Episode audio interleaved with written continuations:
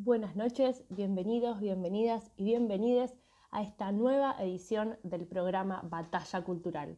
Hoy estamos muy contentos porque tenemos un programa muy especial referido a la niñez trans.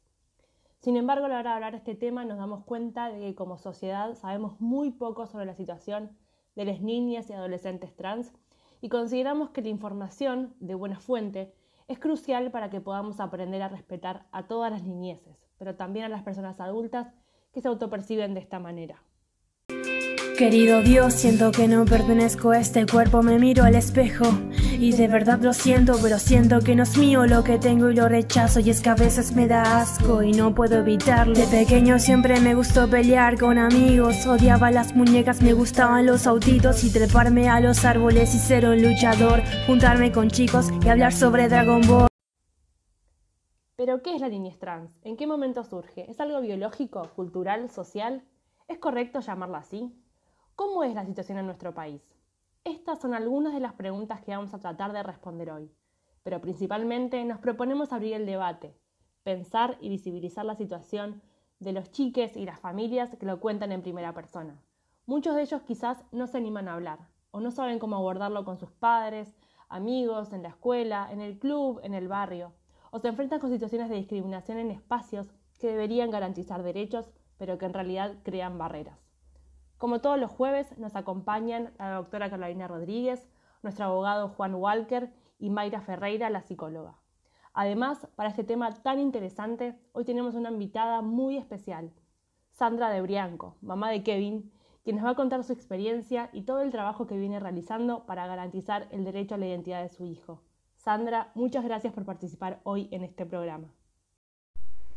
Por favor, muchas gracias a ustedes por invitarme. Gracias a vos, Sandra. Como siempre, esperamos que disfruten del programa y los invitamos a compartir sus ideas, sus opiniones, sus reflexiones y nos pueden mandar un mensaje por Twitter y también por Instagram a arroba batalla cultural y por WhatsApp al 1153881000. Y acá con el equipo y también nuestra invitada eh, vamos a tratar de responder sus consultas. Mayra, empecemos por el principio. ¿Qué es la niñez transgénero? Hola, un gusto a todos de estar en este programa, como siempre.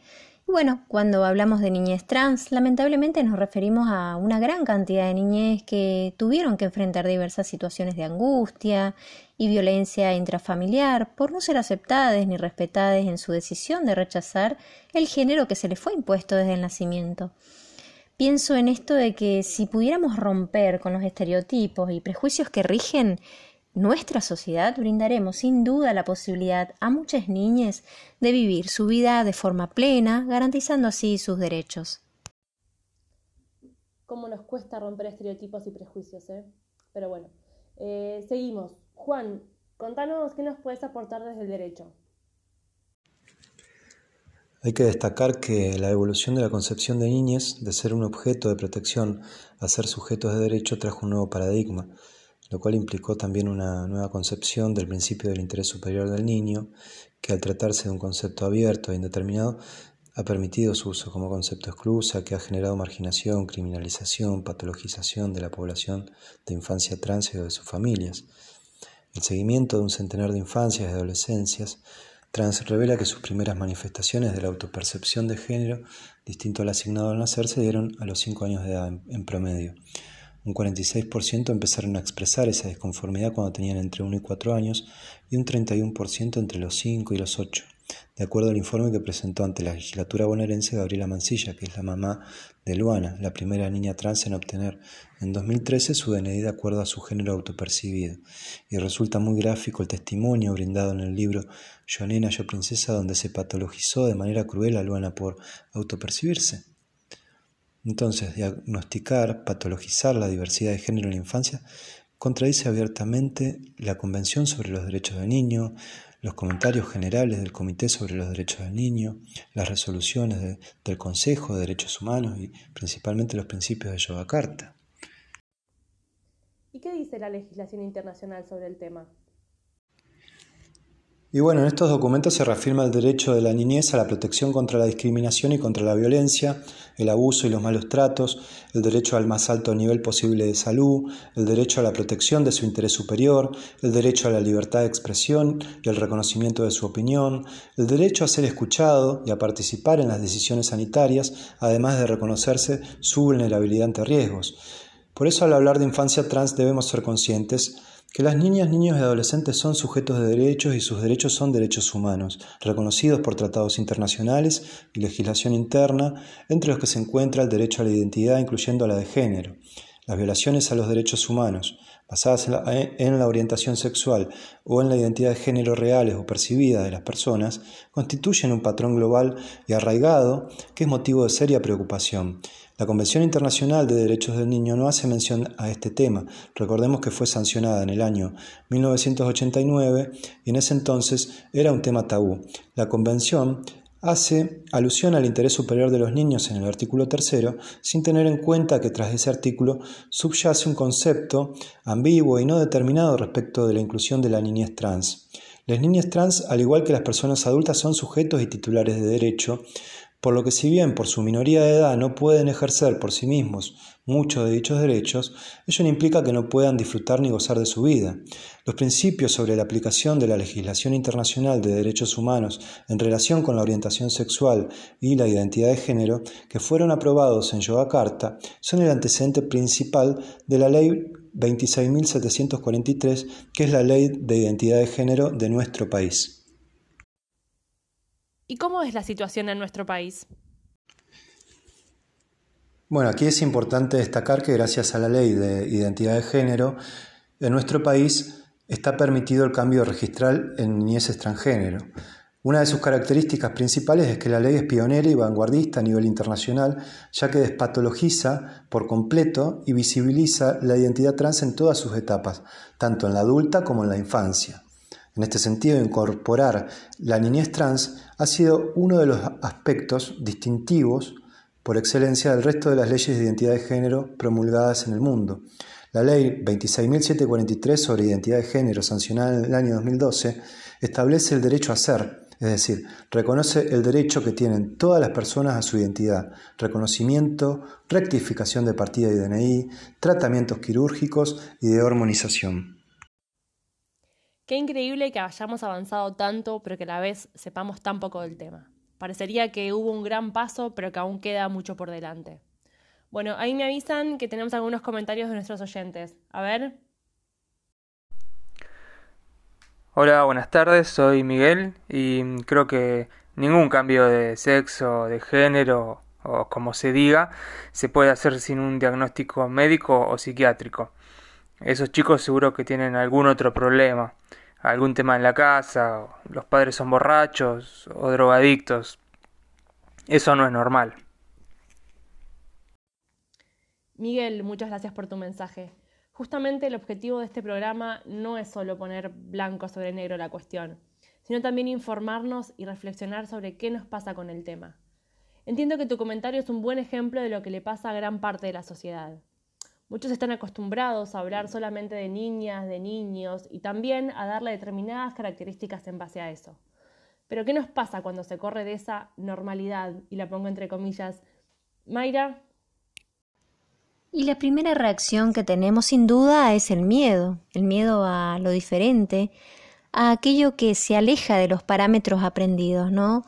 Sin embargo, cuando uno empieza a meterse en este tema, se da cuenta que a las niñas no le pasa esto. Somos los adultos quienes nos bloqueamos y atacamos lo diferente. Defendemos muchas veces sin darnos cuenta del daño, lo que nos enseñaron a nosotros también, y eso es difícil. Por eso es importante remarcar que las niñas han sido utilizadas como argumentos para defender posturas que avalan el biologicismo, la heteronormatividad y el concepto de familia natural en contra de leyes como ser el matrimonio igualitario, la despenalización del aborto. Pero pienso en que lo interesante de, esto, ¿no? Es que se nombra a las niñas sin darles la voz y el voto para poder expresar sus intereses, opiniones y punto de vista. Si tan solo nos detuviéramos a preguntar cómo se sienten, cómo se sienten estas esta infancia, muchos de ellos nos, nos van a responder que seguramente están cansados, cansados de pertenecer a un régimen heteropatriarcal que no les tiene en cuenta, que les discrimina y que no les invita a disfrutar de sus propias decisiones. Cada vez que hay más casos de niñez que por sus propios medios, como dicen los especialistas en el tema, que recurren al apoyo de otros adultos, que están denunciando incluso a sus propios padres, a sus familias, a sus madres por maltrato físico, si se quiere, a sus colegios por discriminación. Cuando estos y muchas otras instituciones también, ¿no? que no les permiten mantener su estética personal o sus preferencias sexuales, esto muestra que la noción de derechos de la infancia está siendo incorporada en su lenguaje, en el lenguaje de cada una de las niñas y convirtiéndose muchas veces en su herramienta reivindicativa. Claro, aparecen las resistencias por todos lados y también las manifestaciones de los chicos y de las chicas. Pero ¿qué ocurre cuando una niña o un niño con tan solo dos o tres años de edad comienza a manifestar que no se siente identificado o identificada con el género asignado al nacer por la medicina, digamos? Recién Miguel mencionaba la necesidad de hacer un diagnóstico de las niñas trans. ¿Es así? ¿Debemos consultar con el pediatra, el psicólogo? ¿Debemos tener esa confirmación? ¿Cuál es esta explicación? Para muchas familias, la voz autorizada en estos casos para hablar de este tema es el pediatra o el psicólogo, sí, puede ser. Sin embargo, muchas personas formadas en estas disciplinas no tienen conocimiento sobre el tema y hay que decirlo, o tienen una perspectiva binaria que no les permite comprender y ayudar. En este sentido, Muchos profesionales hemos visto que tienen la visión como la de Miguel, por ejemplo, que expresan que es una patología que hay que reprimir y revertir, pero esta respuesta, digamos, es violenta porque las niñas transgénero no están expresando un capricho ni poseen una patología, son personas cuya genitalidad no coincide con el rol genérico, binario, mujer o varón, asignado al nacer, mientras que para las personas cisgénero su genitalidad coincide con el género adjudicado a nacer. ¿Y quién realiza esa asignación? ¿Es la sociedad? ¿Son los médicos? ¿Es la familia? Y es una trama, ¿no? En este caso, de acuerdo al discurso científico, solo existen dos sexos, sin olvidarnos de las personas intersex igualmente. Pero detrás de este hecho biológico se esconde una arbitrariedad social, que le asigna características específicas al sexo femenino y características específicas al masculino. O sea, en realidad, podemos decir que son todos esos actores que mencionás, porque acá es donde podemos realizar la definición de género, que es un concepto que nos permite pensar en cómo sobre el cuerpo biológico se construye identidad. En ese marco podemos decir que se atribuyen. Socialmente atribuimos roles, en realidad, expectativas, estereotipos a unos y otras según el sexo con el que se nace, y además de todo, eso se construye con una visión binaria y dicotómica. De acuerdo con, con diversas investigaciones ¿no? científicas, podemos mencionar el proceso de sexuación, el cual consta de diversas etapas por las cuales se define la sexualidad de las personas, tanto antes como después de nacer, ¿no? Antes de nacer, ¿cómo antes? ¿Por qué? Qué buena pregunta, sí, porque una de las primeras etapas del proceso de sexuación surge con el nombre adjudicado al nacer, y por lo tanto la asignación sexual, sin tener posibilidad de objetar y preferir nombrarnos de otra manera, este nombre e identidad sexual forma parte de los registros civiles y por lo tanto de nuestro DNI a menos que libremente decidamos cambiarlo. Como explicaba previamente Juan, entre el nacimiento y hasta aproximadamente los 2 y 5 años de edad se construye la identidad de género. Es decir, que ese sentimiento en el cual cada persona se identifica como mujer, varón o ninguna de las dos, se va construyendo.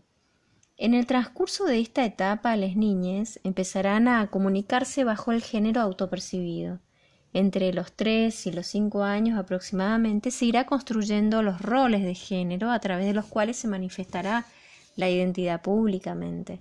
En esta etapa las niñas empiezan a comportarse de acuerdo con las reglas determinadas por la sociedad, si se quiere, y de acuerdo a su identidad de género.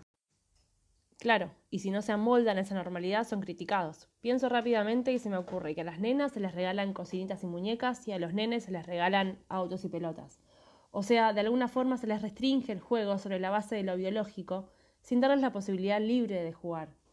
Una nena jugando a la pelota así puede ser considerada como anormal, y entonces ahí es cuando se los intenta normalizar. ¿Es así? Exacto, sí, esto no es casual, ¿no? Porque es parte de, como se dice, una aspiración de sociedad idealmente ordenada. Y el juego históricamente tiene un fin educativo. Por ejemplo, a través de objetos que se vienen produciendo para la infancia, como las muñecas, el darle la leche con mamadera, que están destinadas a niñas, se trata de incidir aún con esta idea de que las mujeres construyan eh, y las niñas vayan construyendo esta, esta imagen de mujer futura que va vinculada a la sensibilidad, al cuidado, mientras que a los varones se les enseña a ser fuertes, eh, proveedores y se les habilita al espacio público, al aire libre, el treparse en los árboles desde que son niños, las niñas no pueden hacerlo, etcétera. Muchas cuestiones que aún siguen arraigadas en la sociedad de estas ideas muy tradicionales, ¿no? Se puede decir que es entre los 5 y los 8 años se irán construyendo la orientación sexual bajo el cual la construcción mental relacionada con el erotismo infantil, no en términos adultos, ¿no? se organiza en relación a, esa identidad y los roles de género. Se cree que en esta etapa abundan las cartitas de amor, el enamoramiento, lo que eh, asusta sin duda a muchas familias. Se espantan algunas de ellas, ¿no? Y muchas veces son vistas como tabúes cuando se trata de infancias. Entonces la identidad de género no tiene nada que ver con la orientación sexual.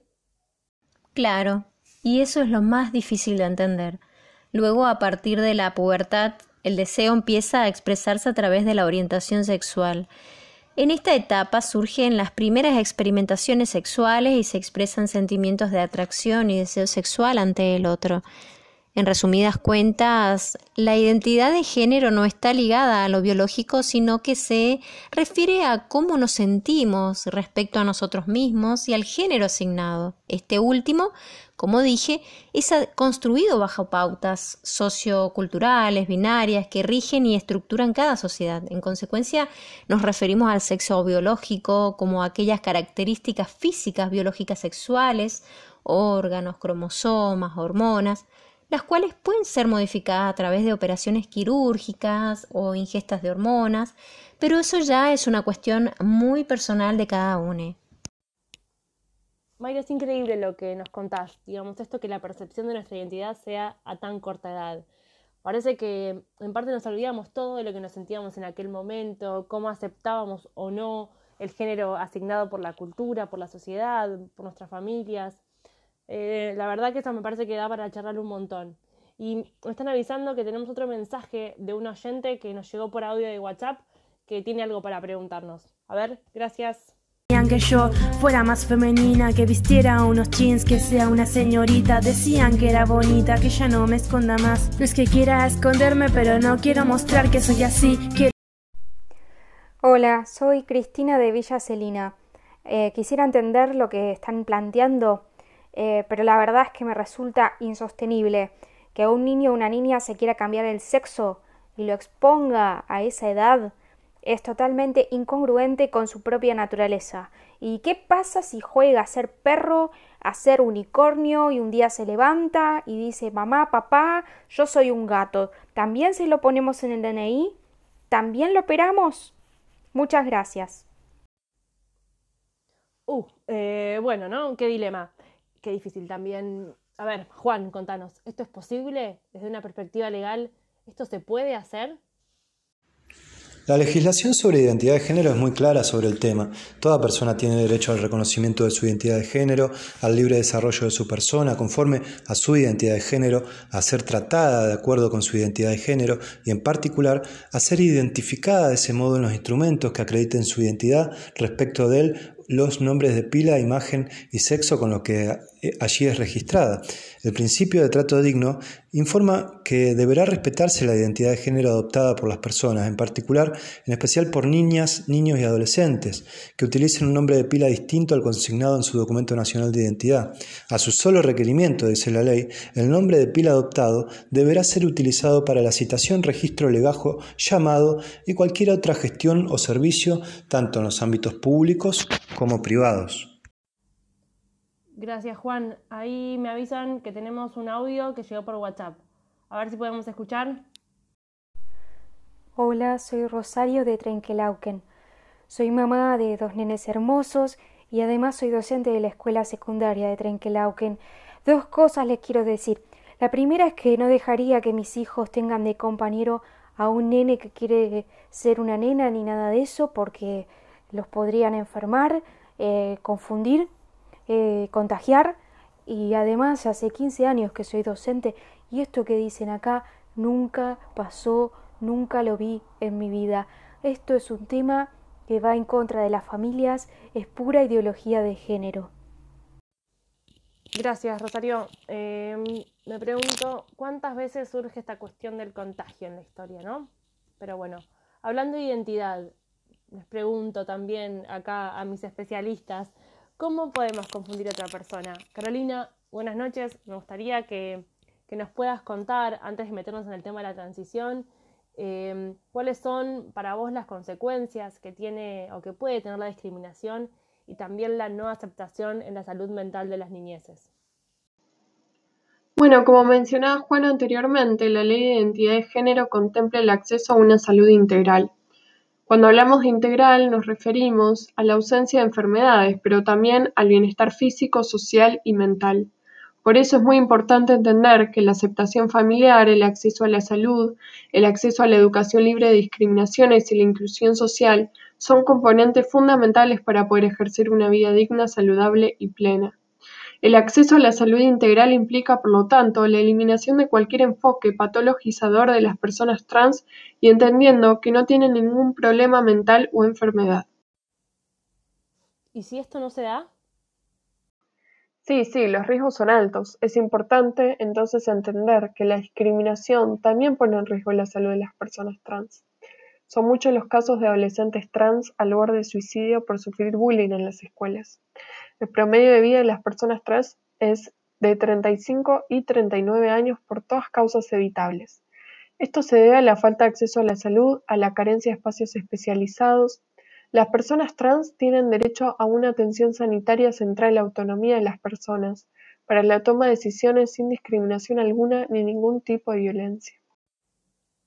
Caro, y una consulta, ¿hay algún protocolo para asistir a las niñez trans? O cómo es esa transición también y todas, todos, todos los jóvenes requieren o necesitan intervenciones quirúrgicas. Perdón, te maté preguntas. Bueno, voy a tratar de ir contestando.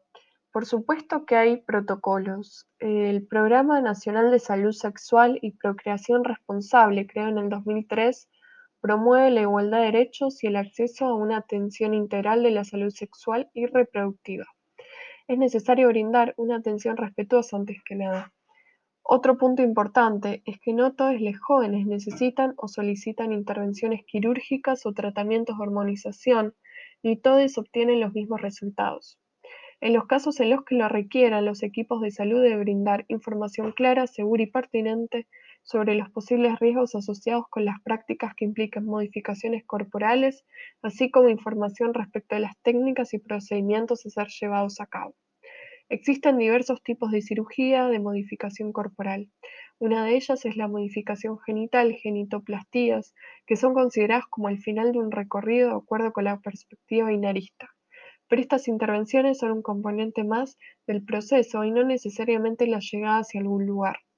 Es importante entender que la decisión es personal y que el equipo médico es quien acompaña esa decisión.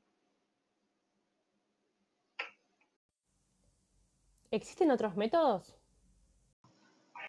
Sí, bueno, además de la hormonización y de los procedimientos quirúrgicos, existen otros métodos y estrategias que las personas trans pueden desarrollar para construir su corporalidad y expresión genérica, como por ejemplo podemos mencionar la opción de gestos, entrenamiento vocal, manejo de la voz, posturas, uso de vestimentas, maquillajes. También existen técnicas para aumentar el busto, bueno, sin necesidad de recurrir a una intervención quirúrgica o farmacológica, también se puede acceder a la utilización de orinadores, eh, también se pueden usar corpiños, prendas, fajas. Claro, Caro, y déjame que además te sume un aspecto a esto que decís, que es algo que se trabaja interdisciplinariamente.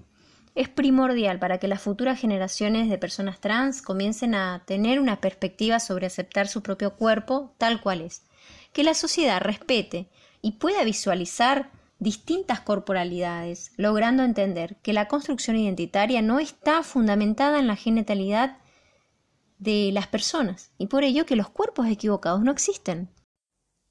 Gracias Mayra, gracias Caro. La verdad que esto es por demás interesante y entiendo que también, digamos, salir de ese binarismo corporal es importante.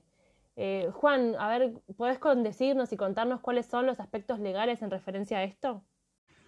Sí, una de las cuestiones que ha generado conflictos interpretativos es que la ley del año 2012 de identidad de género establece un procedimiento administrativo registral diferenciado para las personas menores de 18 años y que por otra parte el Código Civil y Comercial de la Nación, que entró en vigor con posterioridad en el 1 de agosto de 2015, establece que a partir de los 16 años el adolescente es considerado como un adulto para las decisiones atinentes al cuidado de su propio cuerpo.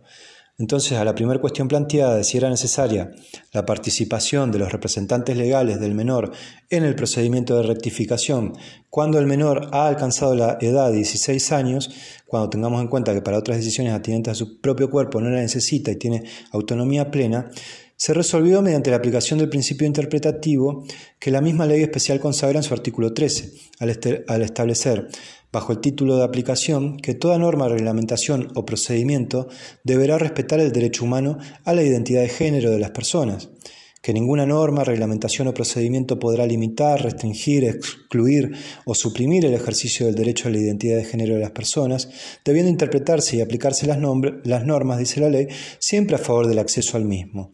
De lo que se concluye que las personas a partir de los 16 años no requieren consentimiento de sus representantes legales para iniciar e impulsar el trámite de rectificación registral previsto en la Ley de Identidad de Género donde tienen derecho a ser oídos, escuchados por la autoridad pública y proceder al cambio registral conforme a su manifestación de voluntad. Hay que destacar que el derecho a la identidad de género es de las niñas y no de sus representantes legales, lo cual, ante conflicto u oposición de esto, se resuelve judicialmente. Sobre la segunda cuestión planteada, el Código Civil y Comercial establece que niñas, niños y adolescentes son incapaces de hecho y necesitan representación legal para actuar, con excepción en materias de derechos de salud es decir, a partir de los 13 años deciden sobre temas relativos a su salud que no comprometan su vida y a partir de los 16 adquieren plena autonomía. Entre los 13 a 16, los actos médicos que comprometan su vida deben contar con consentimiento de representantes legales o referentes afectivos de ese niño o niña. Ahora bien, ¿qué pasa si los representantes legales se niegan a respetar las decisiones de sus hijos? Aquí es el médico quien debe dar su opinión y se debe escuchar al niño conforme a su interés superior. Y si hay discrepancia, se decide en sede judicial mediante procedimiento sumarísimo, primando siempre el interés superior del niño. La ley 26.743 indica que el derecho a la identidad de género es también reconocido como un derecho humano y por lo tanto inherente a la persona humana, sin distinción de ningún tipo, incluso edad u otra condición.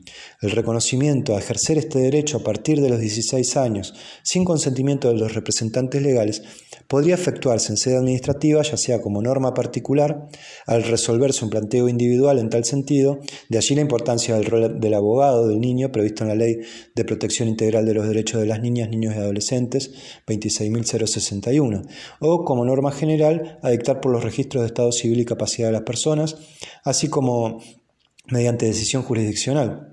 El Código Civil y Comercial prohíbe, además, cualquier hecho que lesione o menoscabe la salud psíquica de los menores, entendiendo la afectación al derecho a la libertad de expresión y a la libertad, integridad física y psicológica de niños, niñas y adolescentes, por efecto del desconocimiento de sus identidades u orientaciones sexuales. Existiendo negativa entonces de los representantes legales para que el niño conozca tal derecho humano y las vías para efectivizarlo, tal saber debe ser proporcionado por el Programa de Educación Sexual Integral, llamado ESI, aprobado ya en el, año 2006 mediante la Ley 26.150 el cual fue creado ratificando la Convención de los Derechos del Niño y la Convención sobre la Eliminación de todas las formas de discriminación contra la mujer, entre cuyos objetivos se encuentra la de proporcionar la igualdad de trato entre varones y mujeres igualdad que le sería negada a determinado menor con respecto a los demás en caso de oposición a sus representantes legales a que el niño acceda a la información relativa a sus derechos y al ejercicio de los mismos. Espectacular, Juan, clarísimo. Eh, la verdad que qué poco conocemos esta ley y qué importante es. Eh, ¿Hay otro comentario de oyentes? Genial, lo escuchamos entonces. Buenas tardes, soy Rosalía, docente de una escuela primaria de la ciudad de Santiago del Estero. Estaba escuchando el programa muy atentamente y empecé a pensar que si mañana se acerca un alumno o una madre o padre diciendo que su hijo presenta alguna de esas características que mencionan, no sabría qué hacer para ayudarlos. ¿Cómo podemos empezar a capacitarnos para poder recibir a esos chicos y que no dejen de ir a la escuela? Muy bien, Rosalía. Sí, considero que actualmente nuestra sociedad está más preparada, hubo muchos cambios. Y la escuela no está exenta a todo esto. Ahora bien, entra a jugar su particularidad, su cultura institucional, las representaciones que los educadores hacen de esta situación particular, eh, lo que provoca un conflicto sin dudas. Y es ahí en donde hay que poner el foco, en las prenociones, eh, en estas representaciones para modificar prácticas eh, para que podamos contribuir a la autonomía, a la autonomía de, las niñas, a su crecimiento.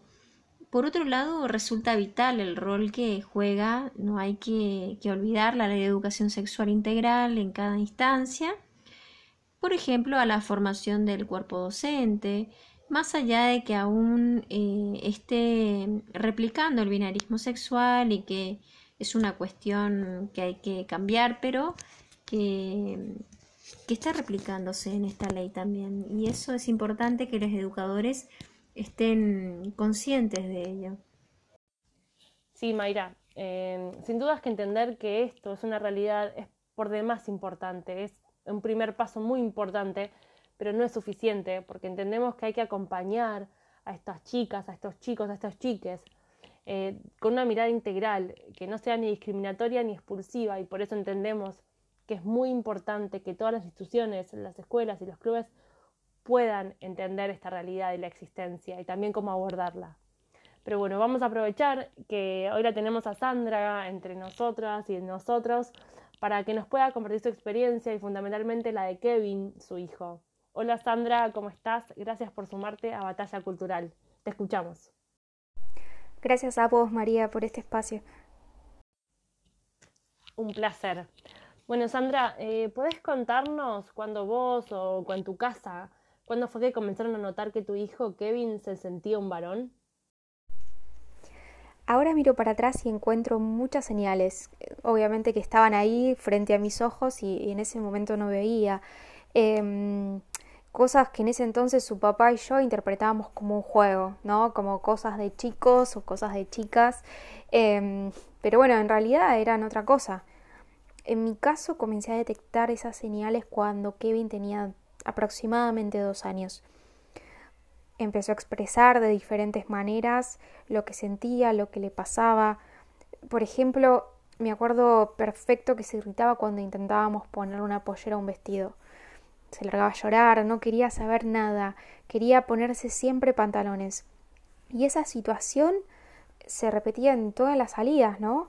Eh, imagínate la situación cuando querías poner el uniforme del jardín, que obviamente nada, es un vestidito. Él quería ir con el resto de los varones en pantalón. Y, después con respecto al juego, siempre quería sumarse a, los juegos de los chicos, ¿no? Si veía a sus primos que, estaban con la pelota, enseguida quería participar, eh, jugar al fútbol, al básquet, todo eso le hacía feliz. Nunca le gustó ni jugar con las muñecas, ni a la mamá, ni a la maestra, y bueno, digamos, todas esas cosas que están dentro del estereotipo de, de, de lo que le gusta a las chicas. ¿Cuál fue el clic? ¿Cuándo fue ese momento bisagra en el que ustedes se dieron cuenta de que algo había que cambiar? Y el momento bisagra eh, se dio también cuando nosotros también empezamos a, a forzar las cosas, a incidir cada vez más y señalar lo que era de nena y, lo que debía hacer, ¿no? Y, era una angustia tremenda. Hasta que un día, bueno, consultamos con un psicólogo amigo y, bueno, ahí fue la pregunta, ¿no? La, la, gran pregunta, ¿ustedes le preguntaron cómo se llama? Eh, y ahí la verdad es que, que, nos reímos porque obviamente que nunca se nos había ocurrido preguntarle eh, cuál es tu nombre. Digo, es, el nombre que uno como adulto le asigna, ¿eh? su nombre era, era Carla. Imagínate que para nosotros no era una opción preguntarlo, ¿no? Pero bueno, todo ese dilema em, no, nos llevó a, hacerlo, ¿no? Em, así que nada, decidimos preguntarle cómo, cómo le gustaría llamarle. Y, ahí, digo, con sus cuatro años y con toda la seguridad del mundo, nos dijo, yo me llamo Kevin. O sea, y no lo dijo como, como le gustaría llamarse, como, como presentándose como algo, una situación imaginaria. Lo dijo como se sentía. Em, y la remató diciéndonos que siempre había sido un chico, solo que, que nosotros no nos habíamos dado cuenta. Así que imagínate la situación eh, y, así nada, comenzó nuestra, nuestro camino, nuestra, nuestra nueva vida eh, y pasamos por todas las situaciones y emociones que te puedas imaginar, pero por sobre todo por la falta de información. O sea, no, no sabíamos de qué se trataba, no sabíamos cómo ayudarlo. Además empezamos a, deambular por colegios que, que pudieran aceptarlo, ¿no? Eh, y aceptarlo a él como es y como afirmaba que era. Eh, y si no eran las maestras, eran los directivos, y, siempre, ¿no? Como lo que decían era, no estamos preparados. Es, increíble ese argumento, no estar preparado. Imagínate como padres, tampoco estamos preparados, la sociedad no está preparada, nadie está preparado. Eh, pero bueno, tampoco se resuelve la cuestión em, creando barreras frente a lo distinto. Claro, a lo que hoy es distinto. Quizás en unos años esta visión pueda cambiar. Pero bueno, en este camino me imagino que él comenzó a sentirse mejor, más acompañado. Y en parte sí, empezó a sentirse más acompañado por nosotros. Intuitivamente lo empezamos a escuchar mucho más, eh, tratamos de hacer cosas que, que nos lo ayudaran y nos ayudaran a nosotros a entender qué, qué es lo que necesitaba. Una vez recuerdo que le dijimos, que tirara todas las cosas con las que no se sintiera cómodo y ahí se fue todo, las sábanas, las muñecas, el rosa, los disfraces de princesa. Obviamente como mamá y como papá no es un proceso fácil, uno se puede, no se puede preparar, digamos, es, un, es como un torbellino de emociones, pero lo más lindo en la vida es empezar a conocer a tu hijo y verlo feliz Nunca me voy a olvidar de, la carita que puso cuando fuimos por primera vez a comprarle ropa de varón, ¿no? Eh, pero bueno, uno también se siente solo cuando sale, cuando se encuentra con, con, esa estructura, con, con ese mandato, ¿no? Con la normalidad, el prejuicio, la acusación. Y en este sentido, qué importante es contar con una ley que ampara y garantice el derecho a la identidad de las niñeces, ¿no? Es fundamental, es, una ley que garantiza derechos hoy y, que a la vez permite nuevos recorridos. No nos olvidemos lo que mencionaban antes de los casos de suicidio, cuando los chicos y los jóvenes que, hoy y, en otra época no, no ven o no vieron otra salida más que el suicidio, o incluso que no tuvieron más oportunidades que, que recurrir a la prostitución. Y eso también es lo que a nosotros como familia nos dio fuerzas, ¿no? Porque como ustedes contaban antes, uno empieza a informarse y se da cuenta de que esto ha sido tratado históricamente como una enfermedad y las personas sufren, sufren un montón. Las categorías son las que enferman a las personas porque los terminan encerrando y, y no permiten que haya otras posibilidades. Y yo no quiero eso para Kevin. Como eligió su nombre, quiero que elija miles de cosas más. Sandra, me interesa especialmente saber a quién consultaste sobre este tema y qué respuestas tuviste o que fuiste teniendo a lo largo del tiempo. Y en ese recorrido uno se cruza con gente muy preparada eh, o incluso personas que no saben del tema pero empatizan y, y tratan de ayudarte desde su sensibilidad y lamentablemente también con profesionales que reproducen el binarismo y la heteronorma del que ustedes hablaban anteriormente. Un pediatra, por ejemplo, me dijo que esto estaba pasando porque mi hija estaba fascinada con la figura masculina. Después una psicóloga me, dijo que, tenía que sacarle todos los juguetes de varón eh, y que no le diera acceso a las cosas de mi marido. O sea, básicamente que, que lo teníamos que reprimir. Pero, digo, esas respuestas en el día a día lo que hacían era reforzar el malestar de Kevin. Eh, por suerte con la ley cambiaron un montón de cosas, pero bueno, persiste la discriminación, el miedo, lo que ya comentaban. Digo, en el jardín, por ejemplo, escucho mucho esa cuestión, como el mensaje que, compartieron anteriormente del supuesto contagio. Y en realidad, en realidad lo que pasa es que, es que somos nosotros los que tenemos que cambiar nuestra mirada, nuestras estructuras. Eh, ¿Y a quién se perjudica cuando uno define su identidad? A nadie. O sea, no, es algo íntimo, es algo personal. Por eso es fundamental que escuchemos más a, a las niñas. No es una ideología, es visibilizar la diferencia. Te escucho hablar tan clara, Sandra, que inevitablemente te tengo que preguntar qué consejos le darías a otras familias que están viviendo esta misma situación principalmente que escuchen a sus hijos, que salgamos del discurso adultocéntrico en donde solo nosotros entendemos todo y sabemos qué es lo mejor para nuestros hijos. A veces no sabemos y ellos nos pueden ayudar eh, y de hecho de alguna u otra manera em, en la niñez ellos se van expresando. Eh, si, si no les escuchamos las consecuencias son tremendas y como sociedad vamos a seguir reproduciendo las mismas estructuras que duelen y definen lo que es normal y lo que es anormal. Em, creo que esto es una oportunidad y todos deberíamos ser parte de, de la emergencia de una nueva diversidad eh, en las investigaciones, en las áreas de salud, en la educación, los medios, bueno, ellos juegan un papel crucial a la hora de reproducir estereotipos y, y creo que, que allí hay mucho por hacer. Sandra, gracias por todo esto que nos estás contando. Realmente es emocionante escucharte y escucharte hablar de Kevin es increíble. Bueno, esta pandemia no nos permite eh, que estemos todos juntos y juntas en el estudio, pero estoy segura que mis compañeros y compañeros, cada uno de sus casas, están emocionados igual o más que yo. Eh, bueno, les compartimos también un mensaje que nos acaba de llegar y nos hacen señas de control que hoy parece que llegaron montones y encima y nos pone muy contentos de todo el país. Así que escuchamos el próximo mensaje. Hola, gracias por hablar de este tema. Acá estamos con mi hija Chloe escuchándolos muy atentamente y nos reconocemos en cada cosa que dicen. Más lo que nos plantea Sandra, que vivió con Kevin, nos hizo acordar todo lo que mi hija atravesó para finalmente poder decir en voz alta que era una nena y que la incluyan ojalá muchas madres y padres y escuchando estos, este, este espacio puedan darse cuenta a tiempo que sus hijos pueden tener una infancia feliz, libre. Gracias de nuevo. Los saluda Cecilia y, y de Espelta. Ay, qué hermoso mensaje. Muchas gracias a las dos, Cecilia y Chloe.